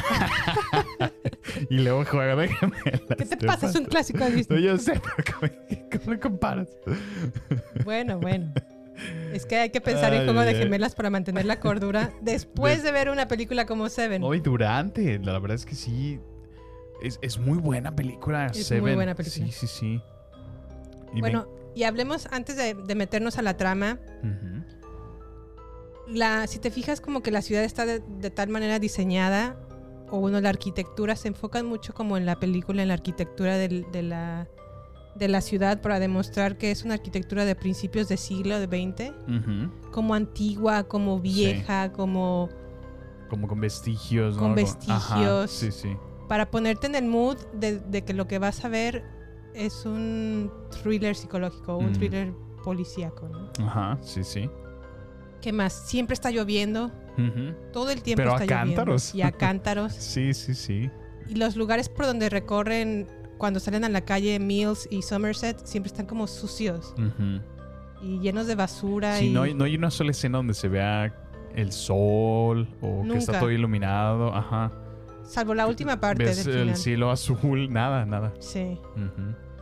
Bueno, entonces hablemos un poquito de los personajes. Somerset, ¿qué opinión te merece? Bueno, es, es, es Morgan Freeman, o sea, para Sí. empezar, ¿no? O sea, ya, qué actorazo es Morgan Freeman. La verdad es que lo admiro tanto dentro como fuera de la pantalla. Sí. O sea, es, es, es un, es un tipazo, ¿no? La verdad que... Un tipazo. Un tipazo. Mi amigo Morgie. Morgan. Mi, Margo- mi amigo, mi amigo libre hombre, Freeman. Pues bueno, Morgan Freeman interpreta el papel de Somerset, Sí. que se caracteriza por ser un detective como muy sabio, muy paciente, muy inteligente, Sí. le encanta leer, le encanta ah, cultivarse, le encanta la buena música, y con ello me refiero a música clásica, jazz. Es una persona muy inteligente, pero también es muy pesimista. No, y, y también a mí luego, luego me da la impresión que ya, o sea, ya está cansado, ¿no? Ya ha visto demasiado en este, sí, en tan- este, en este trabajo que Sí. ya dice, es momento de, de salir de esto, ¿no? O sea, No, y que no tiene una buena opinión del mundo en el que vivimos. sí. Es un hombre también muy solitario. Y fíjate que siempre me da como la sensación de que muchos hombres, pa- particularmente en Estados Unidos, están así. Están en ese estado. Sí, solos. Y ya gente grande, pues. Ujú. O sea, gente de 60 años. Muy solitarios. Es que si te fijas, bueno, ya, ya es, es un poco desviarse, pero es muy cierto, la cultura eh, norteamericana sí es un poco más fría Sí. cuanto a cuestiones de, de familia. Eh, es, es- es común y conocido, ¿no? Que ya desde los 18 años ya muchos ya hasta abandonaron sus casas, ¿no? Les urge por irse. Sí. Y los papás también buscan que ya los hijos se, se vayan de, ay, ya por fin, una boca menos que alimentar. O sea, es, es muy diferente a, a como somos en, en, en Latinoamérica, ¿no? Que, son muy apegados a la familia y pues ahí, ahí seguimos todos juntos todo el tiempo. Sí. Yo cumplí Pero sí. 30 años y seguía, seguía viviendo con mis papás. Fíjate. Yo me salí de mis... En mi defensa era mujer. Ay. En un, Debe- pa- en un país donde el machismo domina. En donde, pues, bueno, el patriarcado. patriarcado. bueno, y ahora evaluemos o revisemos un poco el personaje de Mills, que es Brad Sí. Pitt. ¿Qué opinión te merece Mills? No, pues es, es como Es la contraparte, opuesto, ¿no? ajá. Si es el novato, va comenzando, tiene, tiene muchas ideas, pero al mismo tiempo pierde la paciencia, no tiene mucho control o casi nada de sus emociones, ¿no? Cualquier cosa que, que lo sacude es incapaz de, de tomarlo de manera más tranquila y Sí. civilizada. Es, es bastante impulsivo. ¿no? Explosivo en algunas otras situaciones. ¿Llegó un punto en donde te desesperó su forma de actuar? Eh, creo que al comienzo, donde realmente está buscando Protagonismo. Pues, ajá, porque pues acaba de ser transferido, ¿no? Él pidió ser transferido. Él pidió ser transferido a esta ciudad, que no nunca nos nunca supimos cuál es, pero eh, como que en ese en ese bueno intento de, de resaltar, ¿no? De darse a conocer con sus nuevos Sí. compañeros, creo que también cae en eso de de, de ¿cómo, es- cómo, cómo llamarlo? Como de a veces fastidia, ¿no? De, ay, bueno, como que hasta Morgan Freeman ve sus reacciones como de, ay, este muchacho como que le falta, ¿no? Y, Sí. y se ve que él constantemente trata de, de darle consejos, de adiestrarlo. Sí. Y como a lo mejor todo el mundo, cuando somos inexpertos y creemos que sabemos, tomamos esa actitud de Brad Pitt de, no, no, no, ¿qué me vas a decir tú? ¿Qué me vas a enseñar?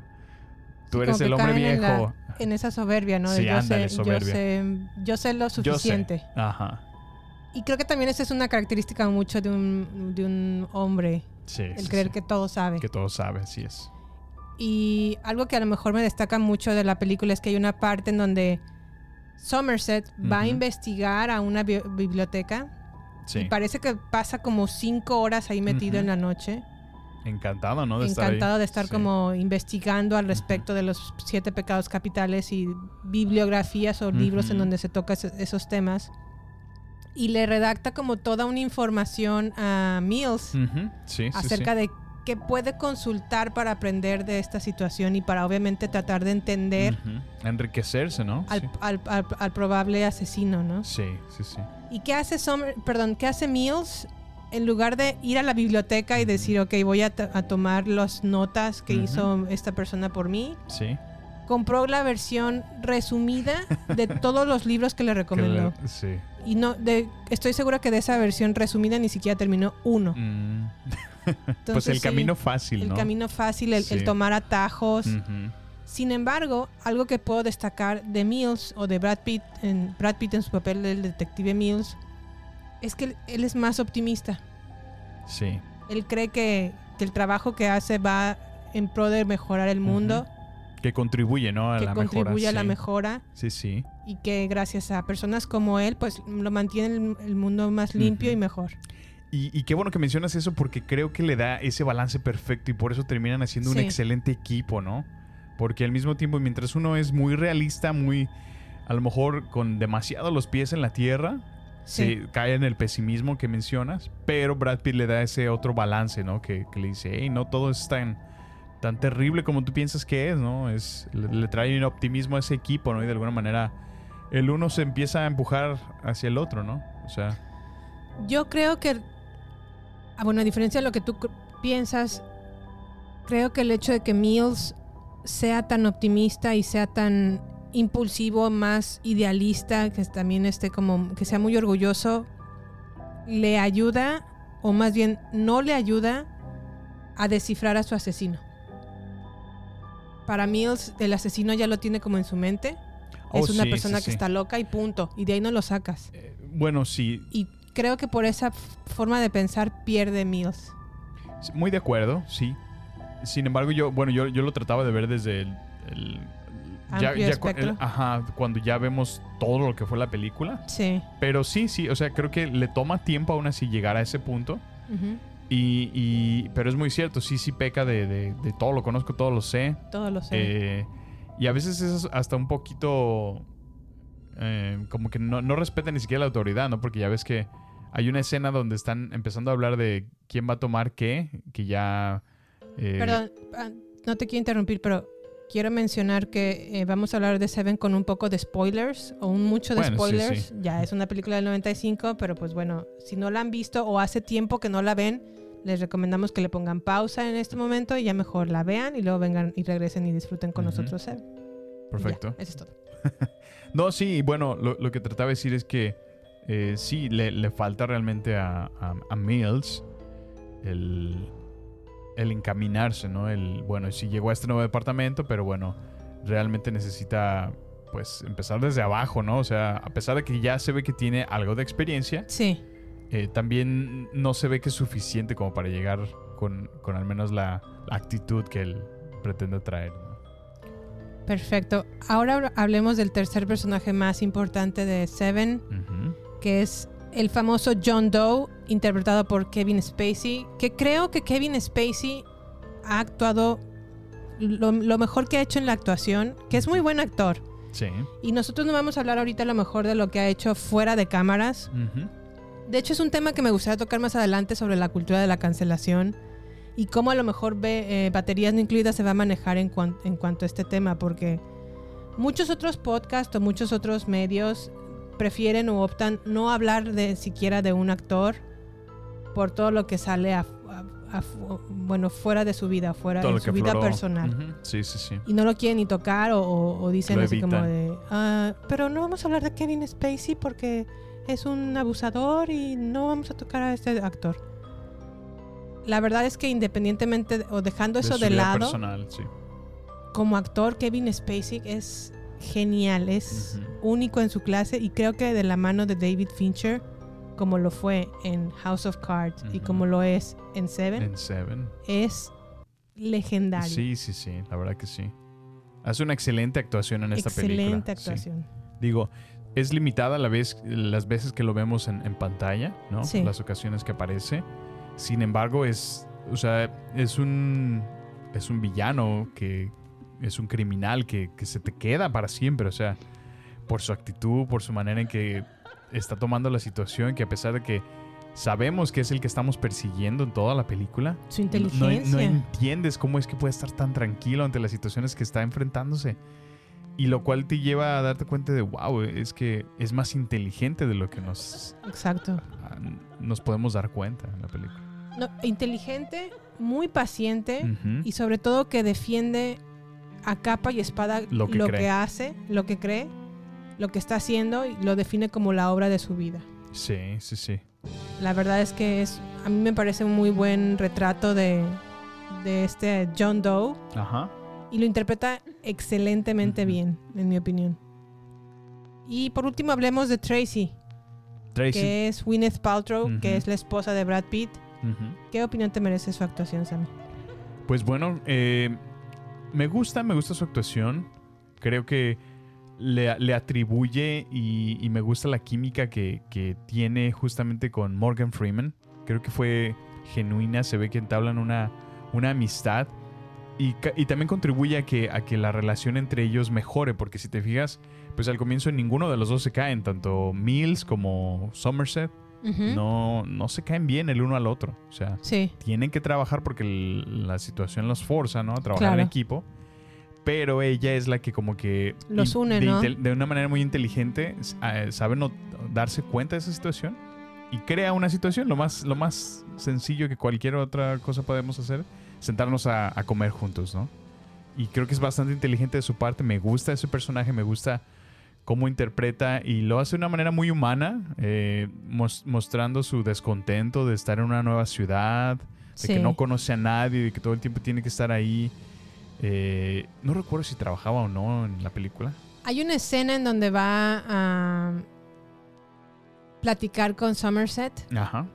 y le dice que no le gusta la ciudad porque En está toda- absoluto, ¿verdad? ajá, no le gusta para nada porque está horrible, Tráfico. que ella es maestra Sí. y que ha tratado de ir a las escuelas, pero las escuelas y los, los vecindarios le, le parecen muy feos. Y sobre todo está lidiando con una situación en donde ella se encuentra, se acaba de dar cuenta que está embarazada y está muy o sea, lejos de estar como feliz por, por estos acontecimientos, se encuentra en una situación muy triste porque como que ella también ve la realidad en la que está en su mundo, Sí. en el mundo actual, donde se, se cuestiona si realmente es buena idea traer un, a un ser vivo a, A este mundo. a este mundo. Sí, sí, sí. Lo cual es una pregunta bastante válida, ¿no? Y a lo Sí. mejor es, es, o sería muy importante que muchas personas hicieran esa, ¿no? Considerando su estado, eh, su situación, o sea, pues la planeación familiar, ¿no? Que es, Claro. que es lo, lo ideal, pero bueno, pues vivimos en una sociedad muy diferente que pues esas cosas están muy, muy secundarias o terciarias. No, y deja de la planeación familiar, a lo mejor que si realmente te cuestiones si este es un mundo en donde quieres traer a una, a una nueva persona a, a que viva en él. No, sí, claro, pero bueno, ahí entramos en la parte de eso, del pesimismo o del optimismo. ¿no? Optimismo, sí. Porque pues siempre, por más, por más corrompido que podamos ver nuestro país, nuestra cultura, Sí. pues hay muchas otras cosas hermosas que solamente podrías experimentar Claro. estando ahí, ¿no? Entonces, Pero creo que a lo mejor ella tiene esa actitud por la misma situación de la película. yo pienso por que es cómo el nos enfoque. retratan, Así es. nos retratan la ciudad Sí, sí, sí. y por el trabajo que tiene su marido. Sí, Que- sin duda yo creo que es como sí está sesgado hacia esa parte de, Sí. de- del enfoque pues más oscuro, siniestro que le quieren dar a esta a esta sociedad representada en esta película, ¿no? Sí. Que pues nos- nos- no está muy lejos de nuestra sociedad moderna actual. ¿no? Bueno, pasemos entonces a los asesinatos que son representados por los siete pecados capitales. Yo Está honestamente bueno. me acuso de, de confesar que he pa- padecido, ¿se dice así? Pues En algún momento de mi vida he hecho gula. ¿Qué es avaricia? Como ser como co- pues coda. codo, sí. Sí, también, algún momento, obviamente. Pereza, lujuria, soberbia, envidia. e ira. Sí, Eira. todos los Pues, hemos sentido. Yo, creo, que en algún mayor o menor cantidad, Grado, sí, hemos podido experimentar. Digo, ¿quién es perfecto, no? Nadie. Exacto. Pero bueno, al menos el, el mantener el balance entre, entre, La gula. la- entre los triggers que te ocasionen irte hacia esos sí, es lo importante, ¿no? Sí, Digo, exacto. porque pienso, o bueno, tú, tú me has enseñado mucho desde que te conozco eso, de, de cualquier cosa, aún lo, aún lo bueno en exceso, es malo. es malo. Sí, sí. Entonces, Y lo más malo en exceso también. también. O sea, sí, la palabra en, en exceso para mí siempre ha sido como malo. Sí, Y a lo mejor, cuando se pierde la balanza. Es vital, sí, mantener el balance en, en lo que sea que hagamos, sin duda. Así es. ¿no? Sea trabajo, pues encontrar un balance entre tu vida personal y la laboral. Si no te consume, ¿no? creo que yo voy a buscar un balance en ver menos películas el próximo año porque he visto tantas películas, Películas, este año. renuncia al pastel. Pero bueno, regresando a los asesinatos de Seven, Sammy, ¿cuál fue el pecado capital que más te impactó? Híjole, pues yo creo que la- eh, esa escena inicial con la que abren, que es con Gula, Ajá. es un obeso mórbido, así que, que Sí. literal. Ya no cabía ni en la puerta de su casa. No, y el mismo, o sea que murió realmente porque se le reventaron las- el estómago y sus tripas de tanta comida que, que en este caso John Doe, Ajá. interpretado por Kevin Spacey, le hizo comer, o Comer, sea, sí. Y pues qué, qué horror, o sea, se veía muy fea esa escena, te- ves, estaba desnudo realmente, pero los costados de sus piernas, de su panza eh, colgándole, Sí. todo agritado, todo estriado, o sea, se veía bien feo, era muy, era muy, una escena difícil de ver. Sí, una escena muy difícil de ver. Ya cuando le están haciendo la autopsia, que sacan Sí. el estómago. No, no, no. Era un estómago como de una bolsa de basura. O sea, gigante, o sea, gigante, grandote, enorme. tan grande que estaba el estómago. Yo creo que ese me sorprendió mucho y, mi- y el de lujuria también, ese. Digo, aunque no, aunque no se ve más gráfico, pero lo que estaba utilizando, que era como un... ¿Te acuerdas que es como un cinturón, no? Como un, Como un cinturón, ajá. Que en lugar de tener un, un falo. Estoy tratando de ser profesional. Este, tenía un cuchillo. Un cuchillo. Sí, qué barro, imagínate. Y lo Sí. forzó a que tuviera relaciones con, con eso. Así es. Oh, pobre muchacha. A mí me hubiera gustado que más bien John Doe hubiera obligado a la muchacha o a la prostituta, porque era una prostituta. Bueno, es que por eso la, por eso la estaba eh, juzgando a ella, o sea, por, por su oficio, por ser una prostituta. Ajá, sí, muy cierto. La estaba atacando. Pero sí, la pobre Sí, no. cliente lo dejó traumatizado. Estaba hablando así como. Sí, sí, pues imagínate lo que vio. Y lo que tuvo que hacer. Sí, no, no, no. A mí, Es una película fuerte, Jimé. a mí el pecado que también me impresionó mucho fue el de la pereza. ¿Cuál era el de la pereza? Que van y llegan a un departamento que tiene arbolitos aromatizantes en todo el techo. Ah, no me acordaba de ese. Que está en una cama a- a- amarrado. Sí, sí, sí. Y se puede está ver acostado. todas las fotografías que tomó a lo largo de un año. Un año entero que no que lo nada más lo estuvo como alimentando con poquita comida y agua. Sí, pues era prácticamente un esqueleto, ¿no? Pero lo dejó como, pues sí. O sea, lo mantenía en el nivel de. En el nivel medio entre la vida y la muerte. Sí. Donde le daba suficiente para sobrevivir, pero no lo suficiente para ni siquiera poder levantarse de esa cama. Así Qué es. tortura, qué horrible. Sí, ese, ese me impactó a mí Sí, mucho. sí, y más cierto. porque quitan la, co- la cobija, porque lo daban por muerto. Sí. Quitan la De cobija, hecho, parece como un zombie. parece un zombie que está en una cama, ya muerto. Sí. Se le acercan y lo empiezan como a mover. Y que despierta. Ay, no, no, no, eso me asustó mucho, me Sí. impactó muchísimo esa, esa No me acordaba de eso, pecado sí, capital. muy cierto. pereza, estuvo muy, muy fuerte. Y obviamente el final, ¿no? En- Envidia e ira estuvo No, no, no. Estuvo inesperado. inesperadísimo. Pero bueno, hablemos entonces también de las escenas destacadas, a mí. Eh, hablemos entonces de la persecución que tuvo Mills con John Doe. Ya ves que, más bien, Somerset recurre a los servicios de un oficial del FBI para que le diga quién ha estado investigando o leyendo libros de asesinatos Sí. relacionados también con los pecados capitales. No, es que en su inteligencia, ¿no? Él deduce, dice, tiene que estarse basando, encuentra Ajá. referencias de Dante, ¿no? De, de libros que realmente son, Sí. son, son pesados, ¿no? Entonces, Entonces recurre a los servicios de un agente del FBI y le dice, tienes que, tenemos que pagarle dinero es que tienen para un programa, que nos, ¿no? nos suelten esta información. Y, y Brad Pitt así como que lo cuestiona de, ¿de qué me ¿Esto estás es hablando? ético? Lo que Sí. pasa es que el FBI, sin saberlo, sin tenerlo abierto su canal, es conocido porque sabe perfectamente quién, o sí, sabe perfectamente quién podría estar leyendo. Sí, o sea, hay, Este tipo hay- de libros. hay libros que como que de alguna manera Están como marcados, marcan ¿no? una, sac- sacan una Un bandera roja, ¿no? Como de alerta. eh. Este, ajá, este libro tiene referencias de armas, tiene referencias de Asesinato. terrorismo. Ajá, entonces, Entonces, en cuanto alguien los empieza a leer, sí. levanta un red flag en el FBI para saber Para quién es la persona Sí, que sí. está leyéndolo para empe- empezar como a investigar si lo que va a hacer es para fines pues nada más de información o de saber algo o para desarrollar algo más como, Como, lo está haciendo John eh, Doe como diría el profesor en Harry Potter, academic purposes. por propósitos académicos exactamente o por otra cosa Sí, claro. Y ahí es cuando dan con la dirección de John Doe Sí.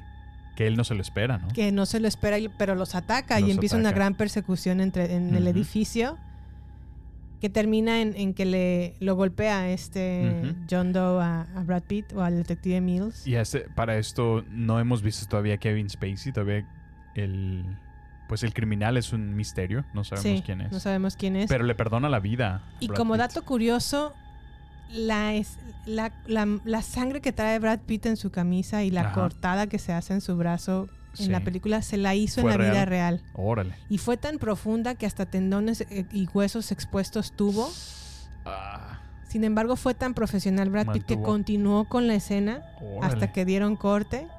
Pero obviamente, cuando, si te fijas, ya más adelante está todo vendado. Vendado, sí, Esas sí, vendas son en Reales. vendas reales. Y fueron a partir de la escena de la persecución. Y si lo ven a detalle, hay otras escenas en donde se supone que Brad Pitt no tiene todavía este vendaje, pero está como que con su mano abajo o en su mano en el bolsillo. Se Pero es porque en realidad trae todo el vendaje de toda esta escena. Ya y el hueso y perdón el cómo se llama el casquet el yeso El yeso, ajá. de que tiene que pretender que pues no está lastimado cuando en realidad sí. lo está Órale, fíjate, no sabía. También y bueno como dato curioso la biblioteca en donde Somerset investiga sobre los pecados capitales en realidad es un banco Ajá. que también curiosamente sirvió de grabación para la película de La Máscara con Jim Ah, Carrey y. Cameron Díaz Sí. justo cuando Cameron Díaz llega como al banco de Jim Carrey o bueno de Stanley sí. Ipkiss y se sacude su, su- su cabello así como de Bien y la música de fondo. Sí, sí, sí. bueno ese es el mismo banco en donde Órale. graban y otro caso caso curioso ya cuando eh, entran al departamento de John Doe Sí. ¿te acuerdas que Ra- Brad Pitt rompe la puerta no? Sí, de un por- porque de un Somerset le dice patadón. a ver no podemos entrar a su departamento hasta que no te- que tengamos una orden de cateo Sí. porque cómo vamos a justificar o Que qué al dimos con esta dirección Sí. no vamos a poder decir que una persona del FBI nos ayudó. Sí, ah sí, pues a Brad Pitt le vale tres kilos de longaniza Patea la puerta. rompe la puerta y entran Sí. Y ahí empieza a leer Somerset, perdón, sí, Somerset, unos libros, cua- como cuadernos, en donde están todas las anotaciones de este John Doe. Sí, su diario, ¿no? Sí. Todas esas anotaciones fueron reales. Sí, sí se ven que estaban hechos a mano. ¿Y quién los hizo o qué? Pues la producción empezó a hacerla en, en- y, y trataron de copiar a lo mejor la misma tipografía que tienen los créditos iniciales Mm, órale. con la tipografía de los cuadernos. Ya veo. Esos cuadernos se vendieron como por más de 10 mil dólares. Porque sí están muy, muy bien redactados, y detallados. Redactados. Órale. Qué interesante, fíjate. No, pues es, es lo que le, le agrega muchísimo a al diseño de producción, ¿no? Sí, bastante. Y otra cosa que también quería mencionar es que hay una escena que ahorita les vamos a poner cuando John Doe termina su obra maestra, va y se entrega a la estación de policía. Como si nada. Entra Sí, como, como si nada. como aquí vengo a tocar, como, Sí. como Ah, si- me entrar estaban al Oxxo. buscando, ¿no? Me- Ajá, como vengo al, al Oxxo a comprar, no sé, cualquier cosa. Sí. ¿Y cómo entras a mí? Entra así. Detective. After this, I'm Detective. No big surprise. You're looking for me. Hey! What's your fucking move? On the fucking floor. Keep away from him! On the fucking floor! I know you. Now! Get out! Get down! On your stomach, you piece of shit! Now! All the way! All the way, fucker! Down! Faster! Faster! Faster, fucker! Now! Those on the ground! Jesus Christ. The fuck is this? I'd like to speak to my lawyer, please. God damn it! I'd like to speak to my lawyer, please. Detective. Oye, pero John Doe trae más sangre que Carrie en, sí, no, en la pues, escena inicial de Carrie. claramente se veía que eh, pues venía del crimen, ¿no? De, venía del crimen, venía de, cercenar. de una obra, ¿no? De una obra de pecadillo. Que luego entiendo que fue cuál, cuál sería el de el de Pride, Envidia. el de Nvidia. Ok. No, Nvidia es pues es él al final. O sea, la sangre que, que trae en las manos me refiero. Pero Venía- lo, venía hace, de cometer lo un- hace porque tiene envidia. Ah, ya, ya entendí, sí, cierto. Bueno, él pide hablar con su abogado y revela que tiene dos cuerpos más por entregar, pero que solamente los va a entregar a Mills y a Somerset Y a Somerset. En, una en un destino designado, ¿no? Que él va a mencionar. Toman la decisión de sí ir con él y creo que es una de las escenas más ah, angustiantes cuando van los tres en el carro. La Ujú. conversación que tienen, cómo Brad Pitt lo ve, lo malmira como de ciudadano de cuarta Ujú, las sí. cosas horribles que le dice, pero también da pie a que John Doe explique su obra maestra ¿no? Sí. Y se revele un poco más de su forma de ser, de su carácter, de cómo lo que está haciendo va a ser legendario, que la gente no lo va a entender, pero no lo va a poder negar. Está Sí. muy buena esa escena. Sí, no, y es que eh, como que te crea ese, o sea, que es un villano que, que realmente todo el tiempo pensó qué es lo que iba a hacer, eh, muy inteligente, claramente muy inteligente, intelectual, eh, pero al mismo tiempo como que, pues te pone a pensar, o sea, de, no es una película fácil de interpretar, porque realmente trae un, un mensaje más profundo, ¿no? Entonces, Sí. eh, me encanta este estilo, eh, perdón, este estilo de películas que, que te hacen pensar, que te motivan a tratar de deducirlo y te, y te sacan a lo mejor ese detective que tenemos dentro, ¿no? Que, Sí. que queremos como descifrar y encontrar por qué, por qué, o, o encontrar la justificación de, de por qué está haciendo lo que está haciendo, ¿no? Entonces, a mí me intrigó bastante y, y- y que creo que es la genialidad del final que tiene esta película, que jamás, yo jamás lo vi venir, jamás me Sí. imaginé que iba a tornarse de esa... Y, y luego al mismo tiempo me hace entender cómo es que él siempre estuvo tranquilo y él sabía que estaba bien, ¿no? Si él ya había designado su obra maestra Ajá. perfecta, Sí, que a lo mejor lo sacó un poco de... Lo apresuró más bien el hecho Sí. de que Mills y Somerset descubrieron su, su dirección. Oh, pero se adaptó muchísimo. Pero se adaptó muy fácil. Sí. y Lo hizo todo más, más Nada más lo precipitó, ¿no? Lo precipitó exactamente. Y bueno, hablemos justamente de, del gran final que tuvo Seven. Sí. Llegan a este lugar de destino que es como un lugar abierto, Ujú. Rodeado de puras como antenas de Sí, no, es, comunicación. es prácticamente el campo, ¿no? Ajá. Y les dicen, no, pues aquí vamos a, a encontrar el cuerpo, lo sacan. Están los tres en, en este campo abierto. Y "No llega como nada". una camioneta de mensajería. Ajá, sí.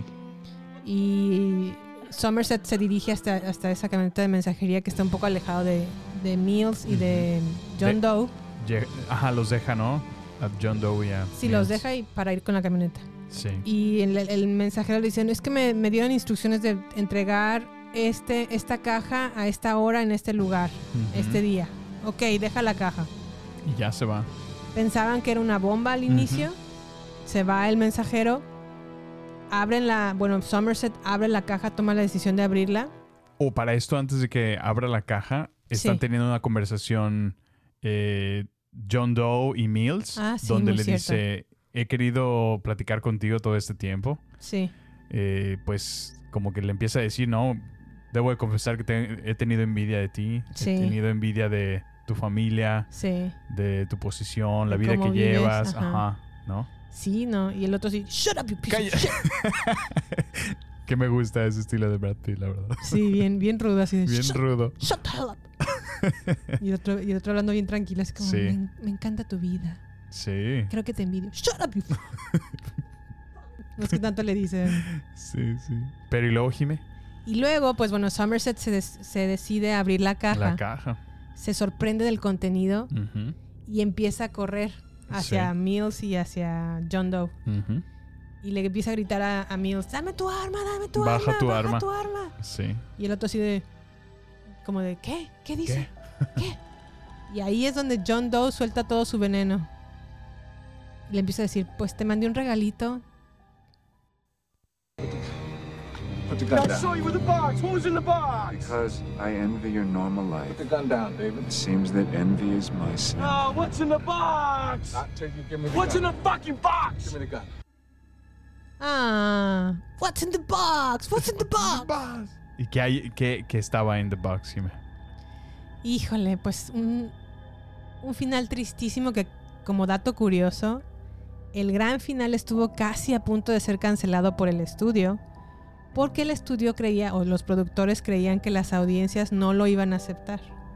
Entonces Brad Pitt se puso en su caballo macho, como le decimos en México, y dijo, si no se hace el final como está en el guion, no voy a filmarlo. Órale. Y obligaron al estudio a que se hiciera como lo quería hacer David Fincher, como estaba en el guion, y como lo quería hacer Brad Pitt. Nice. Y qué bueno que se puso. Y sí, porque no, el, el final, Seven no sería sin, Sin lo que final. es, sin ese final. Exactamente. ¿Y, ¿Y qué final fue, Jime? What's in the box? Pues la cabeza de su esposa. La cabeza de la esposa. La cabeza de la mismísima Gwyneth Paltrow De Tracy. en la caja. Y lo peor es que le dice John Doe a, a Mills, me estuvo rogando para Me que no estuvo- la matara. Sí, entonces. por ella y por el hijo que tenía adentro esperando. Y es que para esto nunca supo Brad Pitt de su boca de ella que estaba embarazada. Embarazada, sí. Entonces ahí, ahí se completa la obra maestra de John Doe al expresarle a él que él siempre le tuvo envidia. Entonces se convierte él, él en envidia. Exacto. Y como Brad Pitt, eh, pues Ante al esta revelación, pues entra en Y le dice, completa y "Become- absoluta ira. become wrath. Conviértete en ira. Y el otro así de, no. No. Y Somerset, baja el arma, baja el arma. Y Si, le da, si lo matas, va, Ujú. va- va a ganar él. va a ganar él, sí. Pero hay un flash en la cabeza de Brad Pitt, bueno, en la imagen que vemos en la película de la cara de la- Paltrow o de su la esposa. cabeza. No la cabeza, sino como pues, de un- su un- esposa. una Ah, imagen de pensé su que- esposa. Ujú. Y la recuerda y ahí es donde toma la Pierde la de- cabeza. Pierde la cabeza por completo y le mete como cinco Seis tiros. fuscazos. Sí, no, no. Y ahí se concluyen los siete pecados capitales. Híjole, no, no. No, qué película, Jimé. La verdad es que. Qué, qué, qué mente, ¿no? De crear un, un guion de esta índole, Jimé. Sí. Este, es, este es el cine que estoy buscando, Jimé. El cine que. A mí me encantan lleve los a pensar, que me lleve a, a deducir, que, que me lleve a crear mis propias teorías, que me, Sí. que me, que me sorprenda, que me, que me contribuya, que me, que me muestre algo, ¿no? Este es, este es un verdadero cine. y Sí, es un peliculón, la es verdad. un peliculón. Seven es digna de que la tengan entre su vi- videoteca. Videoteca, ándale, me gusta. Y este. ¿Y qué más? Algo que a lo mejor tristemente me hizo a mí como match o me hizo sentido Ajá. es que ahora me hace más sentido Seven en cuanto al mundo enfermo y triste en el que vivimos Sí. Contra que el, el que vivíamos en el 95. Creo Pues que sí. ahora la gente está cada día más enloquecida, Más corrompida, ¿no? más extremista, más puritana, entre comillas, Sí. más ofendida, más Uh, enojada. sobre todo eso. Todo- muy se enojada. ofenden. Sí. Y también pues tenemos gobiernos que no han respondido, que no han ayudado, que no han contribuido. Contribuido, sí es. Entonces, pues sí está, está difícil el mundo en el que vivimos, la verdad.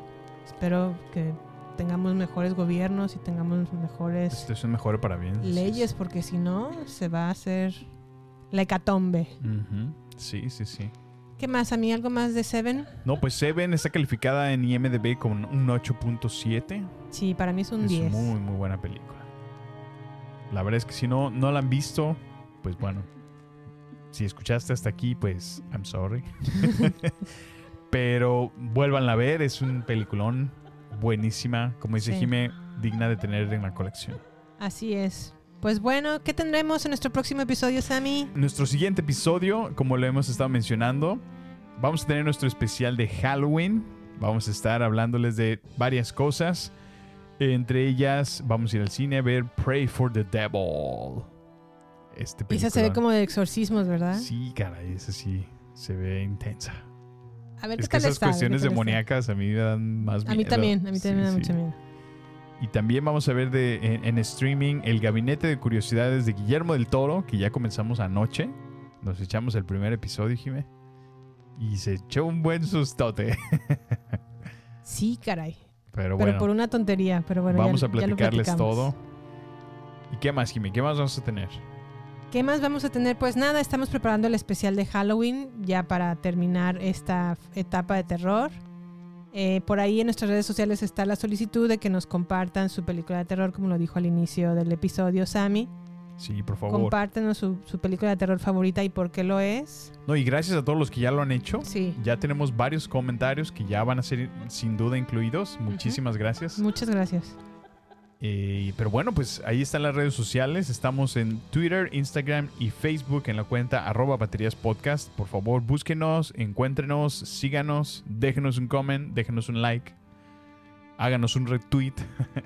Y quiero compartirles que como hemos visto demasiado terror estos últimos días y en la noche tengo la caricatura de los ositos cariñositos en HBO como para terminar de ver cuando termino de ver películas de terror y me hacen sentir como triste o ansiosa, siempre pongo los Care Bears.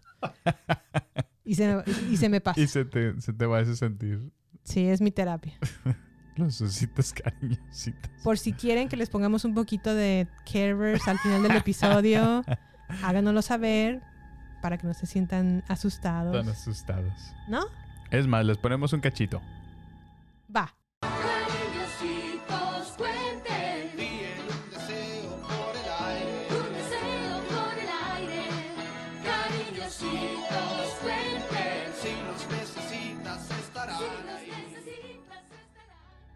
¿Qué les pareció? Pues- tiernos, ¿no? Es que son los ositos cariñositos. Ositos cariñositos. Yo Bueno. los veía de niño, la verdad. Sí los veía, yo Sí, sí los también. veía. Me encantaba. Hasta tenía uno, uno chiquito azul Mi que tenía una favorito- pancita, una ajá. lunita. Mi favorito era el osito cariñosito rojo. Ajá. ¿Qué tenía ese? Ay, eh, Corazón. Un corazón. Ajá. Sí. Y el leoncito que también tenía un corazón, pero con Ah, una ya. coronita en Sí. una esquina. El leoncito. Es que cuando amaban te lanzaban un poder desde su pancita. Y te daban Amaban. como amor. Y te cambiaban. Pues ya ves, este, este no es, esta no es lonja, es amor, mira. Yo no digo lo contrario. Eres feliz. Soy Nada feliz, más soy que feliz. pues vienen las fiestas y pues. Oh, caray, bueno. Bueno, Sammy, pues ya, ¿qué más? Pues nada, pues muchísimas gracias por escucharnos. Bienvenido a Baterías No Incluidas. Si es la primera vez que lo haces, déjanos por favor una reseña. Califícanos desde la plataforma que nos estés escuchando. Yeah. Por favor, suscríbete y compártelo con tus amigos y familiares si es que conoces a alguien que le interese nuestro podcast. Y si no, también mándaselo para que nos comparta. Yeah. Bueno, no nos queda más que agradecerles una vez más por estar aquí con nosotros. Sus servidores Jime Campos y Samuel López. Muchísimas gracias. Y bueno, hasta la próxima. Hasta la próxima. Bye. Este es el final solo por hoy. Hasta la vista, baby. Prepárate para más acción, misterio y seguir descubriendo las mejores escenas y secretos del cine y serie. Solo aquí, en nuestra próxima entrega, Baterías No Incluidas Podcast, con Jimena Campos y Samuel López. Hasta la próxima.